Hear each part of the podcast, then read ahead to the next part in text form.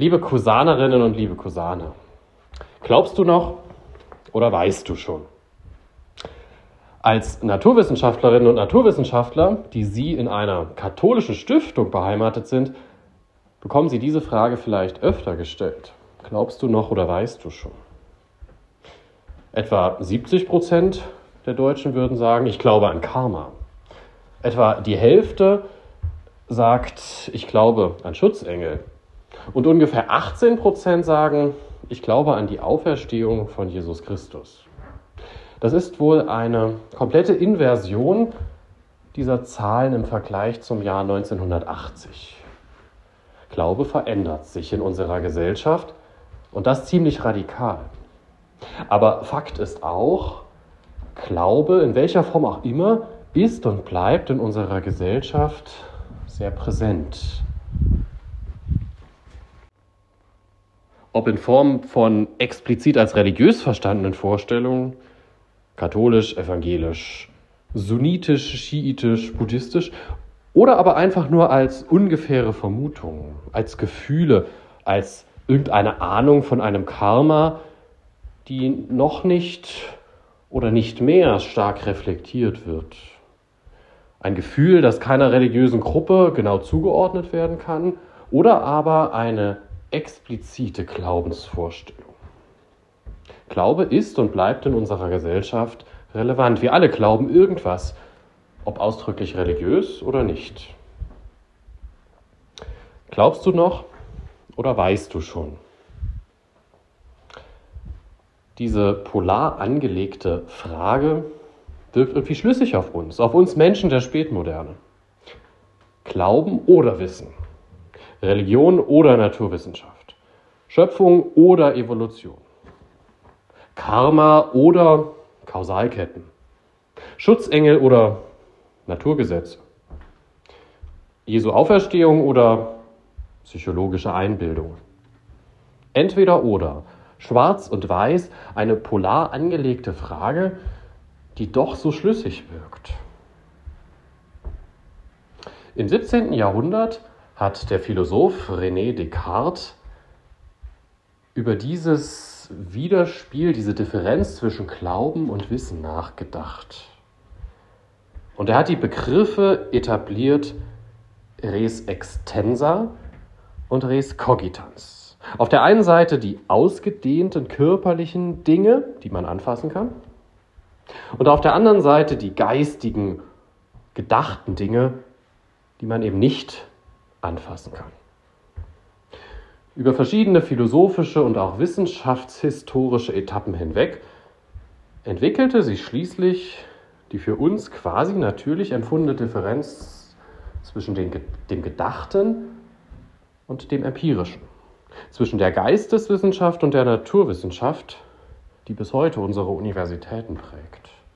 Und die eben auch diese polar angelegte Frage prägt, glaubst du noch oder weißt du schon? Als Stipendiatinnen und Stipendiaten des Cusanus-Werkes sind Sie herausgefordert, diese beiden Seiten zusammenzubringen.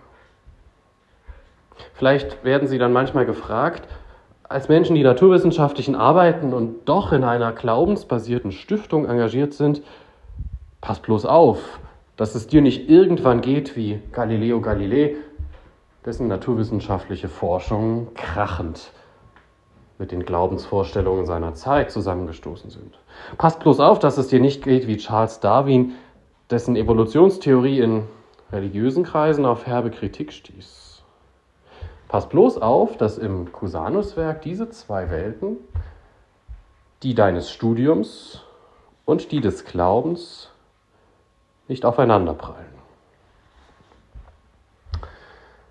Bei dieser Tagung bei der Sie seit Mittwoch hier zusammen sind, haben Sie sich mit dem Thema Frauen in Mathematik und Informatik beschäftigt. Ich habe zumindest die Überschriften, die Gliederung Ihrer Tage bekommen und habe gelesen, dass Sie sich mit Themen beschäftigt haben, die nicht primär naturwissenschaftlich sind. Themen, mit denen Sie sich sonst in Ihren Studienfächern in der Mathematik und in der Informatik wahrscheinlich nicht so ausführlich beschäftigen. Sie haben sich in die Geschichte vorgewagt und Mathematikerinnen und Informatikerinnen Persönlichkeiten beleuchtet. Sie haben die Vereinbarkeit von Karriere, Forschung und Familie fokussiert. Und morgen werden Sie noch biografische Wege eines Mathematikerpaares anschauen. Also kurz, Historie, Gesellschaftspolitik und Biografien. Sie als Naturwissenschaftlerinnen und Naturwissenschaftler haben sich in typisch geisteswissenschaftliche Domänen begeben. Der schon genannte Philosoph René Descartes würde sagen, sie haben damit etwas Göttliches versucht.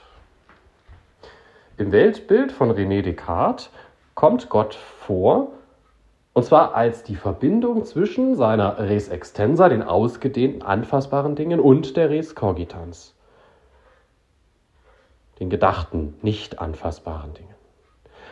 Bei René Descartes ist Gott die Verbindung zwischen diesen beiden Polen der Wirklichkeit. In seinem Verständnis haben Sie bei dieser Tagung hier, bei, diesem, bei diesen Tagen hier in Uda, etwas quasi Göttliches getan. Die Verbindung zwischen Mathematik und Informatik auf der einen Seite und geisteswissenschaftlichem Forschen, Überlegen und Interpretieren auf der anderen Seite hergestellt.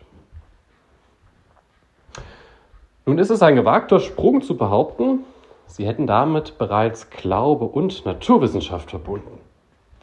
Schließlich ist nicht jede Geisteswissenschaft glaubensmäßig fundiert.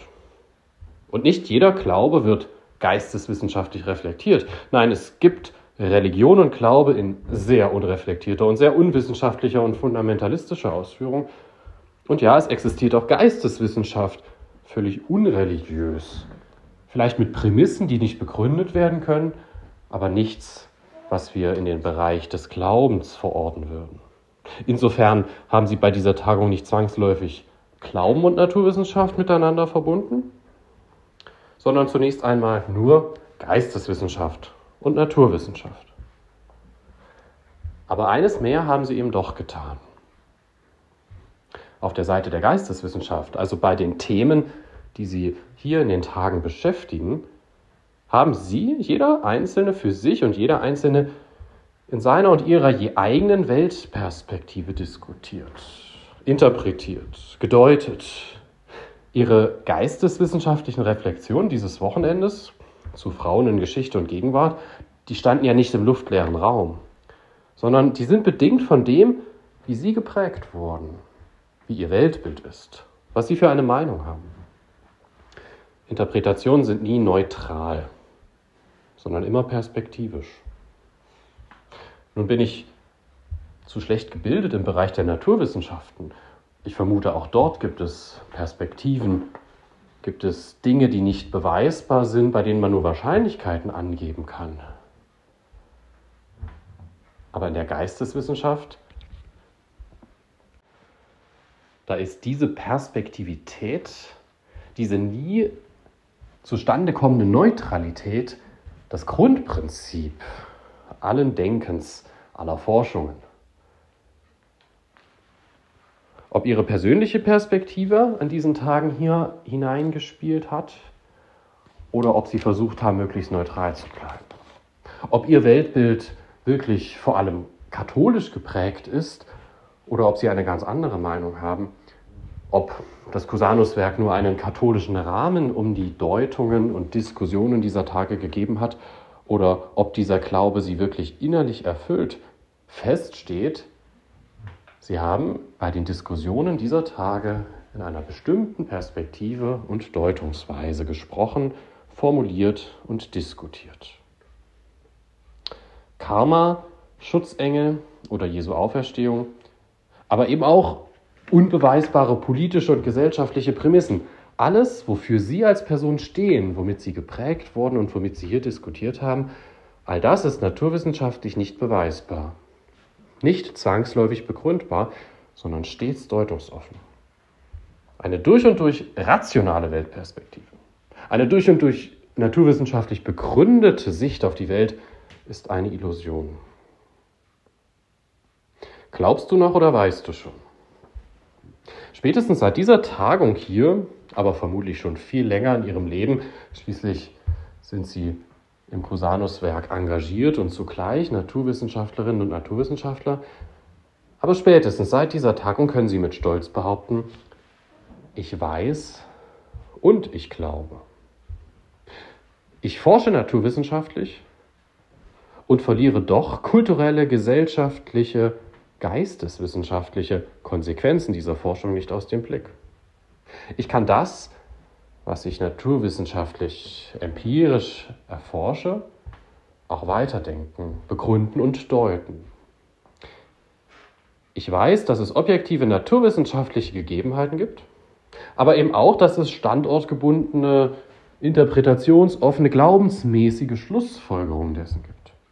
Ich weiß und ich glaube, ob nun katholisch im Rahmen des Cusanus-Werkes oder nicht. Etwa 70 Prozent der Deutschen glauben an Karma, etwa die Hälfte an Schutzengel und 18 Prozent, dass Jesus von den Toten auferstanden ist. All diese Prägungen unserer Gesellschaft lassen Forschung und Naturwissenschaft niemals unberührt. Religion und Kultur berühren somit indirekt auch ihre Studienfächer Mathematik und Informatik. Und wir dürfen eben auch nicht vergessen, naturwissenschaftliche Forschung haben Rückwirkungen auf diese gesellschaftlichen, auch religiösen Prozesse. Religion, Kultur, Gesellschaft hat sich immer verändert, wenn neue naturwissenschaftliche Forschungsergebnisse beigebracht wurden. Und andererseits haben die gesellschaftlichen, auch religiösen Vorprägungen auch Einfluss auf ihre naturwissenschaftlichen Forschungen. Zu verhindern ist dieses Wechselspiel zwischen Kultur und Empirie, zwischen Glaube und Forschung zwischen Geisteswissenschaft und Naturwissenschaft. Zu verhindern ist dieses Wechselspiel niemals. Aber zu reflektieren ist es.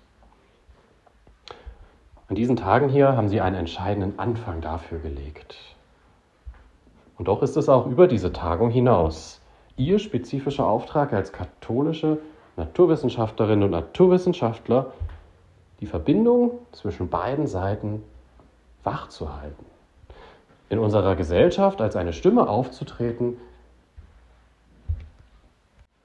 die diese Verbindung pflegt und immer wieder ins Gedächtnis ruft. Naturwissenschaft und Glaube sind miteinander verbunden. Das ist unbestreitbar. Und es ist Ihre Aufgabe als Stipendiatinnen und Stipendiaten dieser konfessionellen Stiftung Cosanus-Werk, diese Verbindung zu pflegen, zu reflektieren und wachzuhalten. Amen.